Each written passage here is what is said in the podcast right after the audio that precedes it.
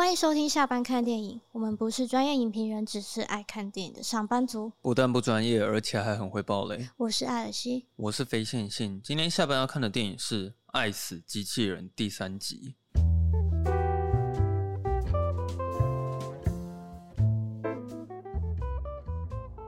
爱死机器人》，我们是从第一季就开始在聊，对不对？没有啊，第二季。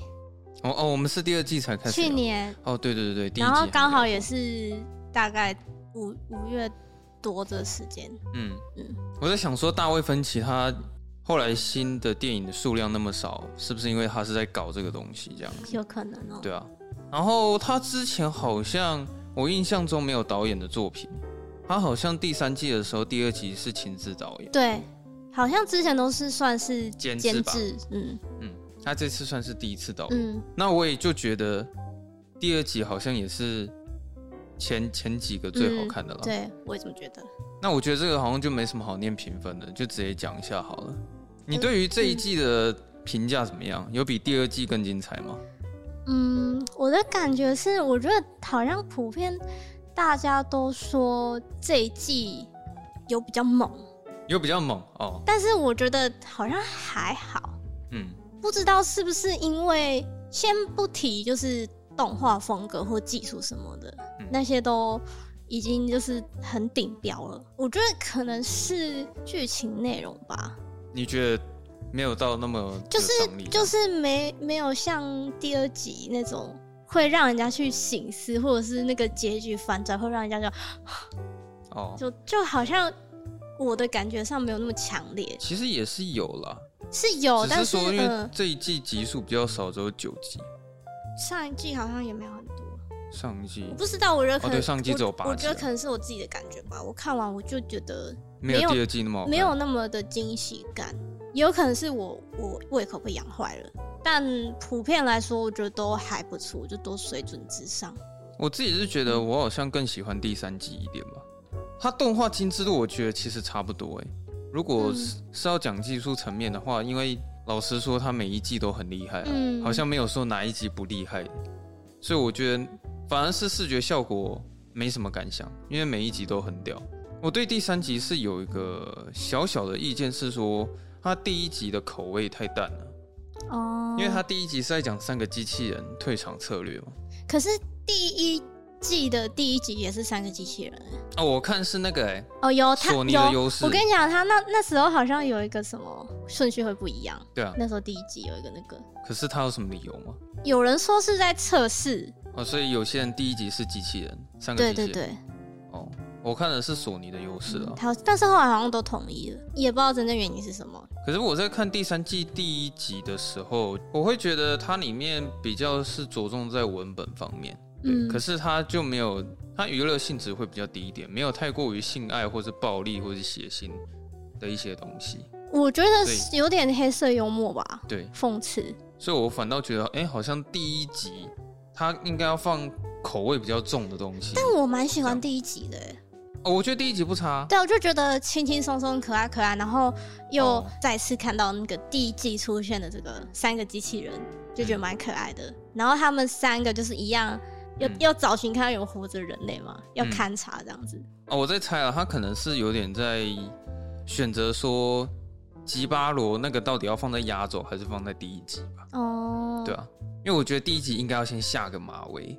对，那这样应该可以弄个虫群之类的。对对对对，之类的，可能前面的时候就让你对那个视觉大先让你吓一跳。那我觉得第一集它主要是在讲的东西，全部都是在讽刺人类啊。嗯。他就是在讲人类有多么的不好，人类多么的愚蠢，甚至他他最后是有到一个地方，是他们因为都已经没有动物可以猎杀，所以就投票看今晚谁要变成今天的那个主食这样子。啊、嗯，就可能还是会互相残杀，然后要不然就是可能会黑吃黑吧什么之类的，嗯、啊，不然就是他也是有在讽刺那个什么有钱人啊。嗯，其实那个他们有在推测说，是不是人类。活下来的人类都跑到火星去，只有零点零一趴的人。对，就只有有钱人才可以上火星。他们就会说啊，那那剩下的怎么九十九点九趴了？啊，就哦，就都被烧死了。嗯，我说那些有钱人才不 care 你。哦，对，他们后来不是有到一个小岛吗？然后那、嗯、他们也是到一个很高档的一个住宅区，嗯，然后他们也在推测说，可能那也都是有钱人盖的这样子。对，他可能就是想要直接讲说，这个世界有点算是为了讨好有钱人而存在的啦。他只是没有讲到说，可能就连犯罪这种东西，法律也是在保护有钱人。不过蛮多人说这一集有点说教感太重。你会这么觉得吗？哦，不会，因为我觉得他没有任何说教的意味啊，他是传达人类不好的意思，但是他传达的方式不是用说教的方式在跟你讲这件事情，他应该不至于有一个人会出来用台词的方式，然后讲说人类很不好这样子。嗯，所以我觉得还行啦。然后最后他又有稍微讽刺一下马斯克，你还记得？我知道啊。对。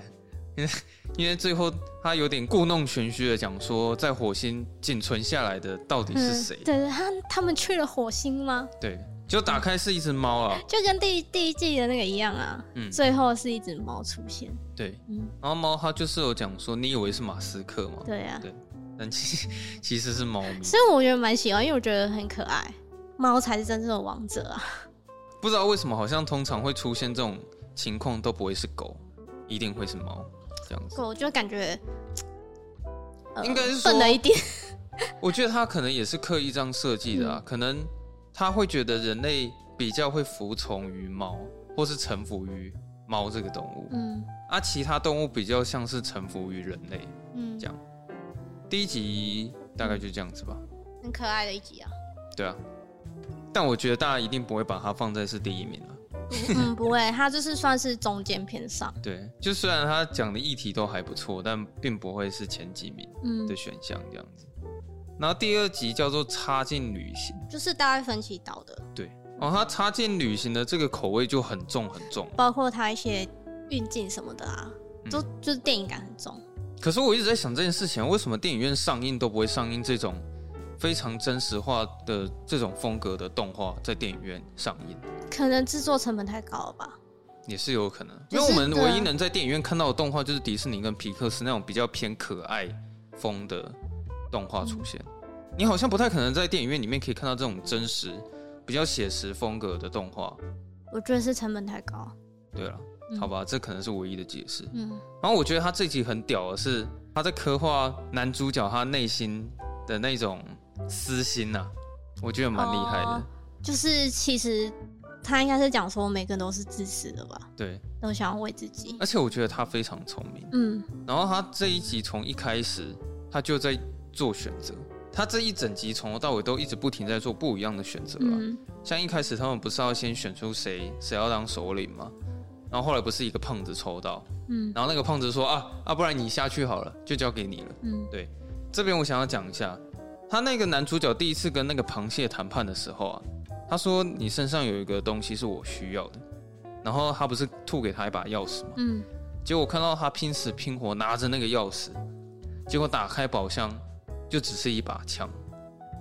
你会觉得这很奇怪吗？不会啊，因为他他拿到那把枪就是权力的象征啊。哦。因为船上只有那一把枪啊，有枪跟比起你拿剑，你拿刀，嗯，但是有枪比较猛啊。所以你看，他一拿到枪之后，他就开始宣示他的主导权威，是不是？对，他就开，他就开始说：“你们现在就是都要都要听我的。”然后说什么：“我跟那个怪物已经谈好交易了。”所以你觉得枪是一个权力的象征？对，嗯，这个解释还不错。他们后来在做的第二个选择，就是说他们到底要把那个螃蟹送到附近的岛上，还是要带到无人岛？对，但是比较远。嗯。可是因为现在有个问题是说，如果你要带到附近的岛上的话，你会残害到岛上的人民。对，然后他们都是无辜的。嗯，所以我觉得你看完不会讨厌男主角，是因为其实他是在设法做出正确的选择。嗯，可是当他在跟其他船员摆在一起的时候，你会觉得他的选择都很残忍。那他有一件很聪明的事情是，他故意在那个选票上面做了一点手脚。嗯。所以他知道说有谁打了叉叉，可是他后面剧情有一个很大的翻转，是因为他中间先假装说哦打了叉叉是某两个人，对，就最后剧情翻转是每一个人都打了叉叉，我觉得这个还蛮屌的，有那个还还让我就是觉得哎呦这个蛮不错的，对，然后男主角最后做的一个决定是他一样把他带到遥远的无人岛上面嘛，嗯，那他这边有跟他发生一些动作戏啊，就是有一些很大的爆破场面，结果他还为自己留了一手，就是他事先先把那个救生艇先开出去，嗯，所以他把他炸死之后就直接跳到海里然后逃走。嗯、我想说，哇靠，好聪明哦！所以我就觉得说这一集蛮好看，是因为里面没有一个人所做出来的选择是错的，其实每一个人的选择都是对的。因为其实你就是为了活下去，为了自己啊，所以对啊，所以没有人的选择会是错的啦。嗯、对，只是说男主角他外表看起来算是一个反派，他其实蛮邪恶的，嗯，可是他所做出来的决定都是以最大量化而考量，所以才做出那些事情。嗯，你看到最后的时候，你你也不会不认同他，因为他毕竟是把那个螃蟹带到遥远的无人岛附近，然后再选择把它炸死，嗯，这样。所以反而他他是拯救其他无辜人民的英雄吧。但是在这个过程中，又会觉得说，男主角他就是有种，哎、欸，他拿到权力之后，是不是就是会开始有点？你说滥用那个权力？对，滥用那个权力，然后不不顾其他人的声音。嗯。因为如果我们投票，我们大家都要去想要去有人的，只是因为他有那个权利，他可以决定这一切事情。嗯。所以他就他就说我不管，我就是要去无人岛。嗯，对对，就会有这种感觉。可是我觉得他可能在投票之前的时候，他有预设说有不至于会每个人都打叉。哦，他没想到大家都那么对自私。对，对他可能会预设说，应该会大部分的选票都是往往他那边靠。嗯，但后来事情并没有他想象的那么顺利，所以他就只好再做出更自私的决定，这样子。嗯，结果你就看到一开始原本很多船员，结果最后。所有的船员都死掉，就只剩下男主角一个人。还是大卫芬奇厉害啊，只能这么说。嗯，他每一个画面跟每一个剧情节奏的掌握度，我觉得都很精准。好，下一集。下一集，机器的脉动。哦，机器的脉动，我觉得是这九集里面那个画风最丰富、最丰富的。嗯，画风很特别。对。但是坦白说，我我不是很懂这个剧情想要表达的。哦，我觉得它这。里面哲学的那种思考其实还蛮深的。哎，我记得你刚刚在一开始的时候，你说这一季比较少有反思的部分，可是我倒不会这么觉得。应该不是这么说，就是反思嘛？应该觉得说，因为我觉得它其实每一季都有啊。那个对我的感觉吧。哦，就是你觉得还那个量还不够，是不是？嗯，对。哦，像第一季我们最印象深刻是那个芝麻蓝嘛？嗯，你还记得芝麻蓝？芝麻蓝，对啊。那我觉得到第三季的话，比较像芝麻蓝那种思考的话，应该就是他他第三集，对吧？机器的脉动。那你对他就是这一集所传达，你有什么想法吗？你觉得他有想要讲什么吗？我觉得是是他吸了太多那种药，然后变有点疯疯的。我在看的时候，我一直在怀疑说，他是不是有点像骇客任务了？就是他其实是在一个虚拟的世界，嗯，然后他死去的那个伙伴，他就是到了真实的世界这样子，嗯，所以人类的身体对他来说可能只是一个躯壳。我简单的解释大概是这样子。这一集我真的不太懂，所以嗯，好像没办法做太多解释。但是就像刚刚讲，我觉得他画风真的是很美、很漂亮。对啊，就比较偏向于星际之间的那种美感呢。其实我觉得大家好像不太需要去在乎我们对于这个影集的阐述是什么，因为我觉得我、嗯、我讲的应该都不是正确的。就是 就看你的想法是什么，就是那样子。因为我我我可以直接坦诚说，我看完的时候我是完全没有去看影评的解释。嗯，因为我有一个想法是说，我比较想要是以自己个人的想法去猜测。嗯，这样得出来的答案其实比较单纯啦。嗯，对吧？看不懂的话那就算了。嗯，好，下一集。迷你亡灵之夜哦，这一集我觉得很屌，这集我觉得很可爱。嗯，对。那为什么会发生这个悲剧呢？原因是因为一开始有个情侣在坟场那边打炮。对。对。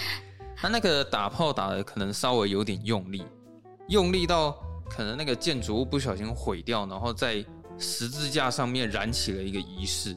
嗯。然后，然后就召唤出僵尸。对，一大堆的僵尸。然后他这集的那个动画表现比较像是那种乐高的偶动画的感觉，他有点微距啊，对对对，那种镜头，嗯，他有拍出说真的里面的东西都很小的那种感觉，有点像偶动画。然后它里面有一些那种配音，我听了会觉得蛮想笑的。那个有点是花栗鼠的配音。呃，对对对对。What the fuck？对。然后他那个最后面那个结局，我也觉得蛮屌的。其实我在看这个的时候，很像是在看那个千万别抬头。嗯。你有这种感觉吗？诶，前面他们一开始都是用简单的武器在杀僵尸嘛。嗯。然后甚至是他还把那个僵尸拍到说他们去了一个武林的一个广场，嗯。然后里面的僧人就开始用武打的方式去解决僵尸，嗯。然后到后来开始用先进的武器嘛。然后最后就是直接开全世界的核弹，对，一起全部把它发射出去。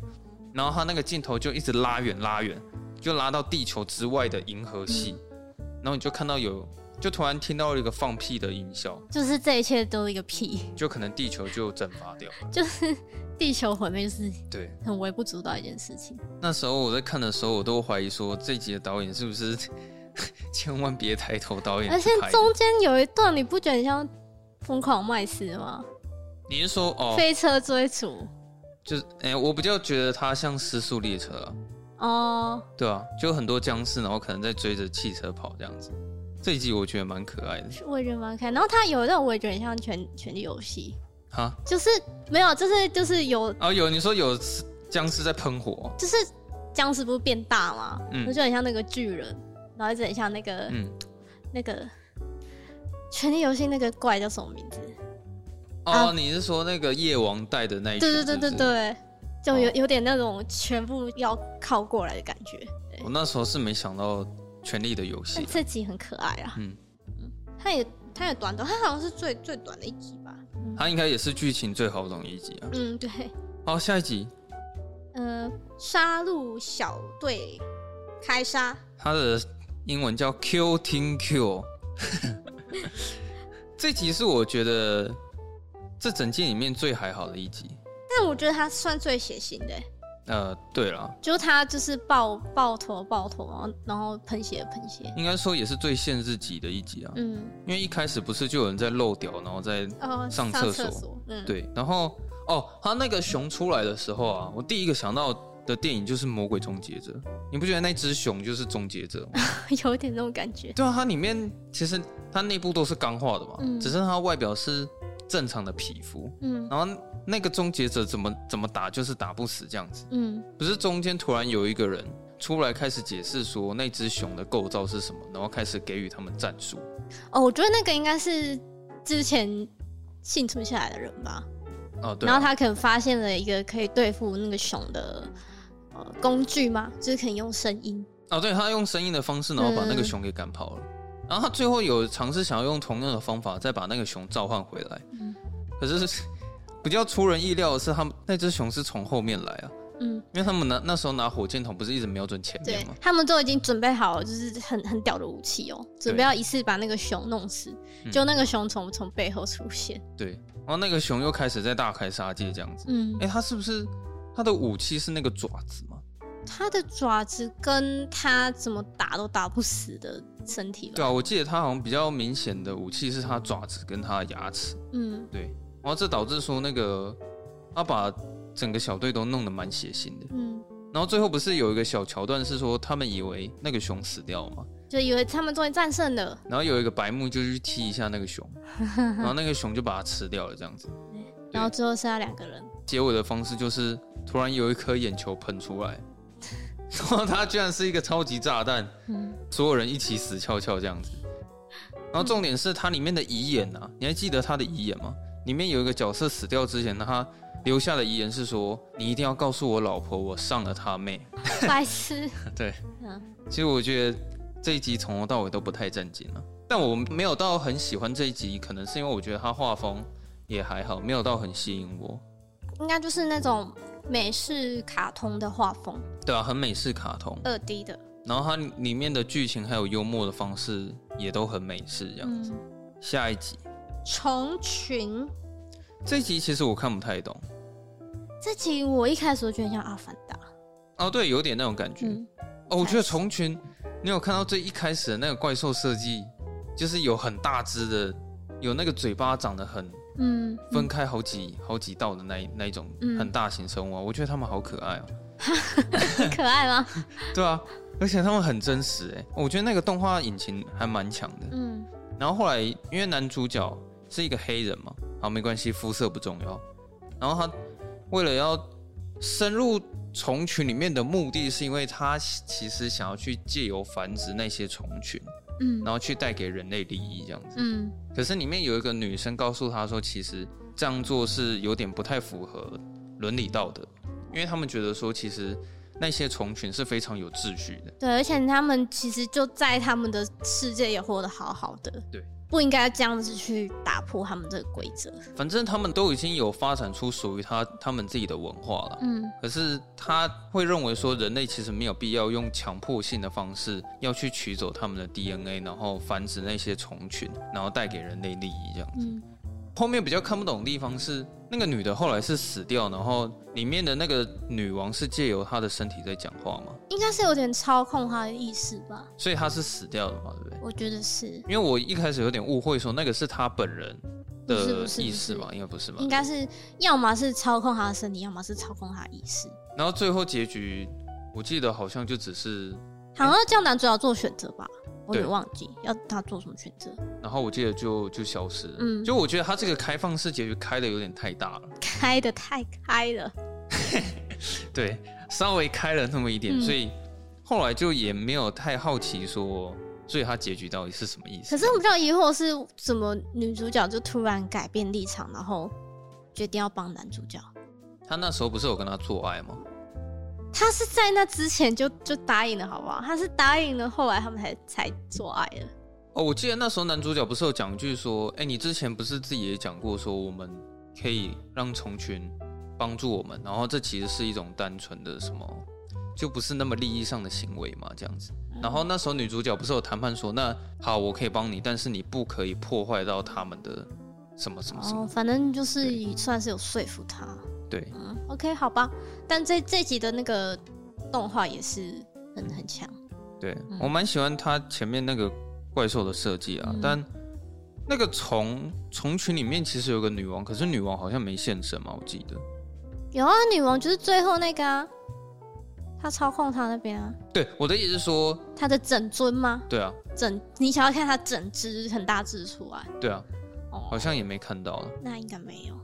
好，下一集。好，下一集，下一集是梅森的老鼠。梅森的老鼠，我觉得这一集如果跟前面的《迷你亡灵之夜》比起来的话，我好像会比较喜欢梅森的老鼠。我也蛮喜欢梅森的老鼠，欸，哎，嗯，蛮可爱的，嗯。可是我觉得很夸张的是说，他原本只是谷仓吧，仓库出现老鼠，对，然后就说干不行，就是因为。毕竟老鼠跟蟑螂蛮像，就是你只要看到一只，就表示它其实已经有很多只了。嗯，他就他就要去除它，所以他就打电话给那个除虫除老鼠的那个公司。嗯，然后那个说：“哦，我给你介绍一下我们那个机器。”可是我觉得数量不是它夸张的地方，它夸张的是里面那些老鼠已经发展出他们的文明了。对，他们就是。呃，他们会穿服装的，就是会面面对这些越越来越强的这个机器，然后他们也会发展出越来越强的技术去对抗那些要除掉他们的机器。对，就是他们其实是一个高智商的生物。嗯，他前面在讲说为什么老鼠会变得那么聪明的原因是，他就只有一个特写镜头是去拍，好像有一个什么有机生物岛了吧？他吃的那些东西里面可能有些化学的东西，嗯，然后导致。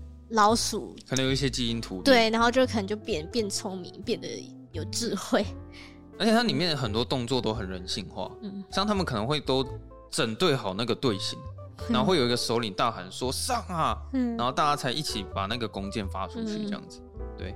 可是后面有一个转折，其实我没有到很理解啊，因为。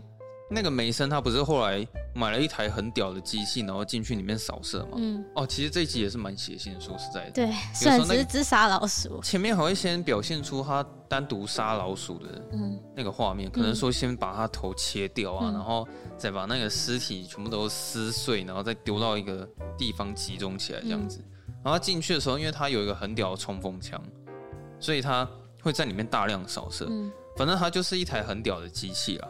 我只是在想说，为什么梅森最后会选择要拯救那些老鼠？我觉得他可能是看到那些老鼠，就是也是很拼命想要活下来吧。然后那个 那个机器有点残忍，因为我我记得有一幕，虽然我觉得不应该觉得很好笑，但我觉得有点好笑是，就是他不是用那个枪狂扫那个老鼠，就先把老鼠抛到空中，然后连续对它扫射嘛。对啊。然后那个老鼠就一直一直被射射射射，然后就死掉。嗯，我我，我觉得有有点好笑，但是我知道这不应该要觉得好笑。这是是哦，不会啊，我觉得这应该要觉得很好笑。可是我我知道你的意思啊，嗯、因为那个有点太虐，太虐待的那种感觉了。可是我还是希望说，他可以最起码有一个镜头是说，他可能梅森突然被某一个画面感动，或者是觉得老鼠其实很具有情感吗。我觉得有啦，因为我记得有一幕是不是有那个老鼠他们要逃出去要逃跑吗？嗯，他不是还要给他一个特写吗？哦，只是有点哦，不要不要不要不要杀我，然后那个、哦啊、那种感觉，他是有拍出一种家破人亡 对对对对对。对，所以他为了最后要拯救那个老鼠家族，然后就把那个机器人给毁掉，嗯，然后重点是最后他还跟他们干了一杯嘛，才一起喝酒，而且还很好喝，嗯，他的讽刺性是在于说他一开始想杀老鼠，结果电影呃不，结果影集的最后是他成为老鼠的好朋友，变成马吉玛，对。很可也是我觉得呃很可爱又很血腥的一集，对，但我蛮喜欢的。嗯，好，下一集隧道墓穴。哦，这一集，嗯，这集也是这一集应该算是嗯唯一一部嘛。我觉得他他的那个画风虽然也是写实派，可是他跟《插进旅行》不太一样。嗯。啊，对，应该是这样讲。隧道墓穴是这九集里面唯一一集是最真人化的的一集。嗯，像你记不记得第二季有一集也是完全真人化，那个有点像是星际过客，是在太空说的某一集。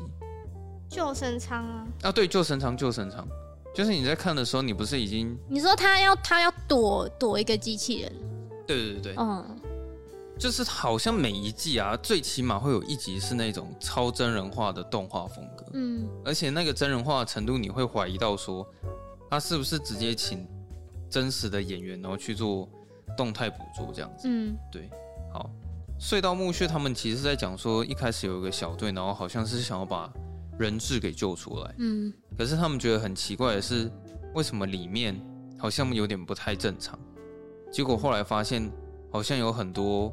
长嘴巴的一些小虫子会开始攻击机械蜘蛛吗？好了，也可以这么称称为。我觉得比较像蜘蛛。嗯，然后这一集也是蛮血腥的，只是他血腥的方式就真的比较不舒服一点。对，就是可能有密集恐惧症的人在看这一集会不太舒服。嗯，然后我觉得他后面其实蛮屌的。不过我先问你一个问题好了，因为他们有讲说那些机械蜘蛛好像在守住那个隧道。嗯，你觉得他们在守住是为了什么？是为了不要让他们把后面那个东西放出去吗？嗯，这好像也是唯一的解释哦。嗯，但其实我不太懂最后面那只是什么。然后为什么后来男主角就是就那个队长会就是不听劝阻，就一直要用最粗简的粗略的解释方式，就是说，反正有一个非常害人的一个怪物被封印在某一个地方。嗯。那被封印在那边的外围，有那些机械蜘蛛会守在那边，不要让任何人去解开。就第一第一层有小机械蜘蛛，然后第二层有大一点的机械蜘蛛。哦，对对对对对对对，嗯，反正再更深入进去，蜘蛛可能也不敢靠近了。嗯，对。然后最后那个那个 boss，那个他的能力好像是说会让你看到一些非常残忍的画面，然后让你的精神层面获得很。巨量的痛苦，嗯，是这样子吗？其实我不太清楚他的能力是什么，嗯、但是我也不太清楚。他就是会洗脑你说要把他给放出去，嗯。可是我就觉得很奇怪，为什么被洗脑成功了只有男主角，但女主角并没有？所以那时候你会看到男主角好像要试图把它解开封印，然后杀死女主角。可是女主角就是没有被影响。然后第二个我看不懂的地方是。因为女主角开枪把他打死了嘛，嗯，她最后也是受到了精神虐待，但是镜头就直接切换到一个完全不一样的世界。女主角嘴巴会碎碎念，然后在某一个地方行尸走肉的走。哦，对对对，我想起来了，她就一直往前走，然后就结束了。我在想，会不会是她进入到她的世界意识里了吗？就是他操控了女主角的身体，这是我想到的比较合理的解释。对。我是完全都看不懂了，完全的那一种。对于结局最后一个画面是完全看不懂的。他在碎碎念那句是什么啊？我不知道，他字幕也没翻译。可是他很很明显，就是他嘴巴有在念什么。对啊，对，那个那个蛮明显的。然后我看到他眼睛好像也不见了吧？反正他就在某个地方行尸走肉走而已。对，嗯，如果有人知道的话，请跟我们说。好，其实我觉得这一集它精致度非常高，嗯，但你看到后面的时候没办法很入戏啊，没有办法到很投入，嗯，就可能不会拍作词说，干这实在是太屌了，我觉得可能稍微有点可惜一点。好，下一集，吉巴罗，吉巴罗，嗯，其实我唯独这一集我有去看一下其他人的讲解。了，这集很多人讨论啊，对啊。你有去看其他人的说法吗？我有看大葱，哎、欸，我也是去看大葱，哎，嗯，大葱他妈讲的还真好，对啊，不是在叶配，但大葱真的是讲的不错，嗯，它里面好像也有解释说吉巴罗这个名称的由来，对不对？有，但这就比较复杂一点了。其实我觉得它里面讲一些文化的东西，我是直接跳过了，哦，就是我觉得他讲的有点太深了，就是说什么可能这牵扯到以前十五、十六世纪中世纪的文化，还有什么宗教。的仪式什么什么的，他大概就是讲说，呃，吉巴罗他的这个里面的设定，他尽量不要就是统一都是影射或是指哪一段时期的文化，嗯，就他可能会融合，嗯，甚至它里面的植物可能会很很混合，就例如说可能有寒有有寒带的植物，然后又有什么什么就不一样的植物，嗯，就不会让人家一看到说哦，这个可能是哪个地区。哦，对，就不不要那么那么明确。嗯嗯，那你在还没看大葱之前，你是怎么解释这一集？你有什么想法吗？我就觉得说，呃，比较明显是就是可以感觉到说，那个呃听不见那个骑士，嗯，他就只是觊觎那个女妖水妖，嗯，身上的钱财而已。哦，但是没想到最后有点被反将了一军，就是。最后他还是得到报应啊，这样子。嗯，嗯好，我我的想法是，一开始的时候，我现在讲的这些都是我还没看大葱之前的想法。嗯、反正一开始我看到那个骑士走过去，他看到有一个金子，嗯，他把那个捡起来之后，他好像就启动了那个女妖，因为他不是有个大特写，他突然张开眼睛，对，然后他前面有一点点影射说，也不是影射。他前面就一直在暗示你说他是个聋子，嗯，可是那个其实有点细节。如果你要马上意识过来的话，你需要有点专注力，因为他从头到尾没有任何一句台词，嗯，连一句都没有，嗯，所以他唯一要表现他是聋子的方法，就只能靠声音表现。所以你可能前面要看一些，呃，不对，应该说你要用听的听出来说男主角他是一个聋子这样子。嗯，女妖开始在唱歌的时候。所有的人会往他那边移动，所以我在怀疑说，所以他的能力是不是他会去勾引男人，然后让他们走向灭亡？嗯。可是后来我又开始想很多，是因为他们往前的方式很奇怪。第一个是像在跳舞。对，第一个是他们会跳那一些舞蹈，然后而且会互相残杀。嗯。所以我在想说，是听到他那个声音之后发疯？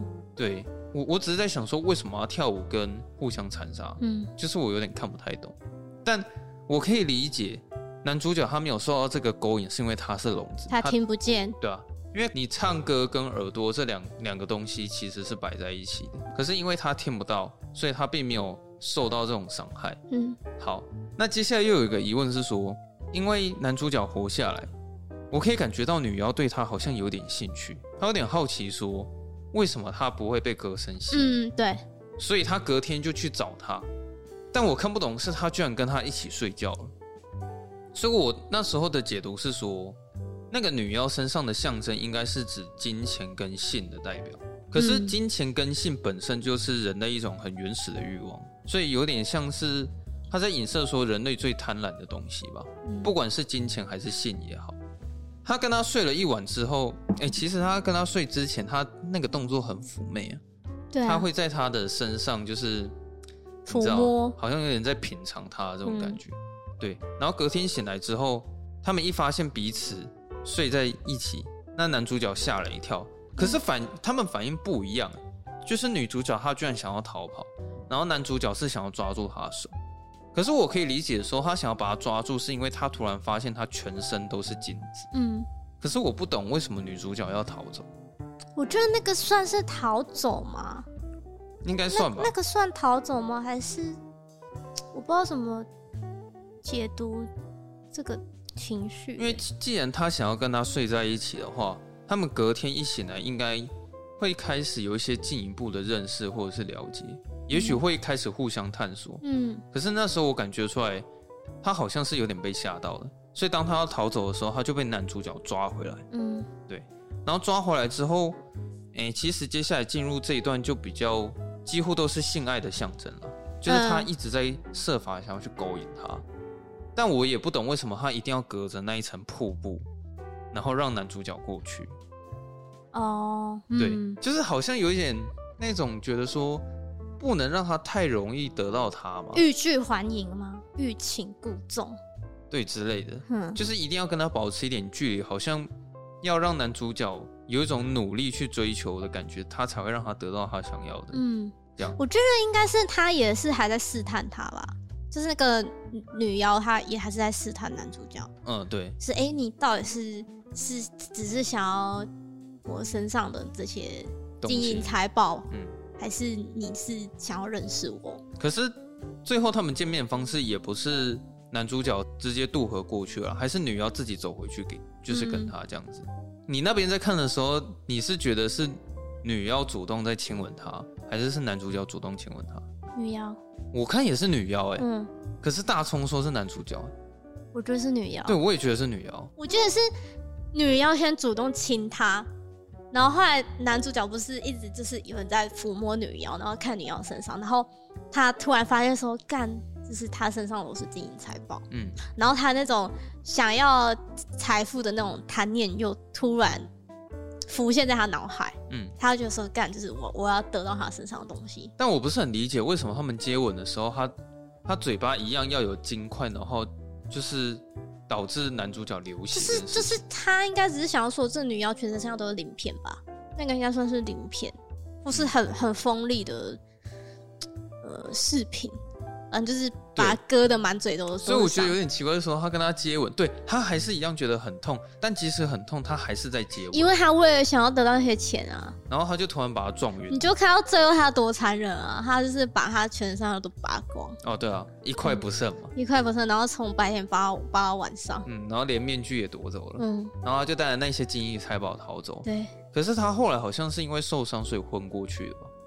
受伤昏过去，嗯，可是我可以确定的是，反正他就是喝了那个河水，嗯，他的他的耳朵就突然恢复健康，应该是喝了染血的河水，对啊，嗯，然后他就恢复了听力之后，他开始听到女妖的歌声，对，可是女妖她那时候的歌声，其实她原本是可以不需要释出恶意的，嗯，但只是说女妖发现她身上的东西都不见了，嗯，所以她才觉得说这个男的好像。怎么跟其他人也是一样？嗯，也不是说跟他们都一样啊，你甚至还比他们更残忍一点。对，对，把我身上的东西全部拔光，所以他的歌声又开始变成是很有恶意的，就是传传导给他。嗯，然后接下来你就真的很明显看到说男主角他是真的在跳舞，在跳舞的同时，他又会想要拔剑，设法去把女妖给杀死。嗯，但总之他过不了那个河，所以他就沉入海底。嗯，然后只是说你看到那个海底里面的那个镜头，会觉得很可怕。就是下面全部都是那些尸体，你就知道说原来那个女妖她已经杀死了多少人这样子。嗯，但你硬要去解释你在里面学到什么话，你就只能讲说，因为人类可能会为了贪婪，为了想要得到财富，然后去剥夺别人原来有的东西。嗯，对啊，反正就是你在追求那些东西的时候，最后的下场一定不是很好了。嗯，对。那总之，我觉得女妖对我来说就是金钱跟性。的一个综合体这样子，吉巴罗应该是大部分的人对于第三季会把它排在第一名的一集，而且印象应该比较深刻。对，然后它也是唯一一集的动画风格是属于比较油画的感觉。它跟那个目击者，嗯，是一样的导演，对对，是一样导演。嗯，其实他好像在每一季的时候有设法想要让那个动画风格尽量多元化，尽量每一集不一样这样子。嗯对啊，因为这样讲下来，其实好像没有没有那种风格会是重叠的，几乎都不一样。我蛮喜欢他就是材质的表现嘛，嗯，就是有时候他画面会看起来那种金属感很重。你说吉巴罗那一集吗？对，吉巴罗那一集。吉巴罗。那你这九集里面，你放在第一集的是谁？第一名的是谁啊？你放在第一名，应该是吉巴罗。嗯。第二名的话，我应该最喜欢的是。我我我如果不排名的话，三个喜欢就是差劲的旅行，嗯，吉巴罗，然后跟可能梅森的老鼠吧。我好像只能排除我最喜欢吉巴罗跟差劲旅行，嗯，那最后一名的话就是沙漏小队。嗯，好，差不多就是这样子吧。那个我现在才看到虫群的导演是提姆米勒。哦，是啊，嗯。他不是也是其中一个监制吗？他之前有导吗？有了，他之前好像也有导。看一下这哦，原来提姆米勒是导《虫群》哦。哦，他之前是导那个《溺毙的巨人》。嗯，那你知道《死侍》是他拍的吗？我知道啊。嗯。呃，《冰河时期》也是他。但我很喜欢《冰河时期》跟《溺毙的巨人》哎，可是《虫群》我就觉得，嗯，《虫群》我觉得还好，没有到喜欢。对啊，没有到喜欢的地步，可能是像你刚刚说他的，嗯，结局太开放了吧，就有点，嗯，不是看得很懂，摸不着头绪这样。嗯、但最具哲学意义的还是机器的脉动，然后它也是风格最丰富的。嗯、其实这样讲下，我觉得那个监制那两个人蛮好笑的，大卫芬奇跟提姆米勒，你知道这两个人都是严重的变态吗？嗯，就是要。这种人才有办法拍出这种东西，才有办法去监制这种作品出来。你去看大卫芬奇每一部电影，除了班杰明之外，几乎都是变态。嗯，好，今天差不多就这样子吧。嗯，不知道大家比较喜欢哪一集，或是跟我们一样看不懂哪一些？对啊，都可以欢迎跟我们讨论讨论分享一下。嗯，我们今天的想法都是没有参考太多别人的文章啊，嗯、都是发自内心当下看完。的一些很粗略的概念，这样子。因为我真的必须要说，我这次看完真的就是没有没有那么 surprise。嗯，我觉得真的可能是我胃口被养坏了吧。嗯，对，口味不够重这样。但但也没关系啊，就不知道他还还会不会继续出？你觉得？哎、欸，他有说他还会再继续继续出吗？我觉得会了。哎、欸，怎么讲？我真的很喜欢他们这一次这种创作，其实真的会激励到很多人会。可能会设法想要把动画做得更好，嗯，一定会有更多动画人才去进驻这一块，嗯、所以我觉得其实他们就是这种创举是是很好的，一定可以鼓励到很多的人才这样子啊。希望他们就是每、啊、每年都推出一季，好不好？嗯，一集啊，他这个是一集一集推出一集这样子。对啊，可是我发现他们那个集数在逐年减少，第一季就十八集，还蛮猛的，第二季是八集啊，第三季是九集，嗯。可能也是因为每一集的那个动画成本跟时间，应该都是蛮可观的。还有疫情啦，又是因为疫情。哦，对，又是因为疫情。啊，期待明年好不好？嗯。好，如果大家喜欢的话，就是欢迎到 Apple Podcast 帮我们订阅一下，然后按赞，并且留下你的评论。在 IG、脸书上面搜寻“下班看电影”的话，就会找到我们。如果你想要跟我们聊天的话，随时都可以私讯。只要我有看到讯息，就一定会回复。对，然后有能力的话呢，也可以多多赞助我们，嗯、对，让让我们可以做出更优质的内容哟。好，那我们今天就这样，我们下周二下班见，拜拜，拜拜。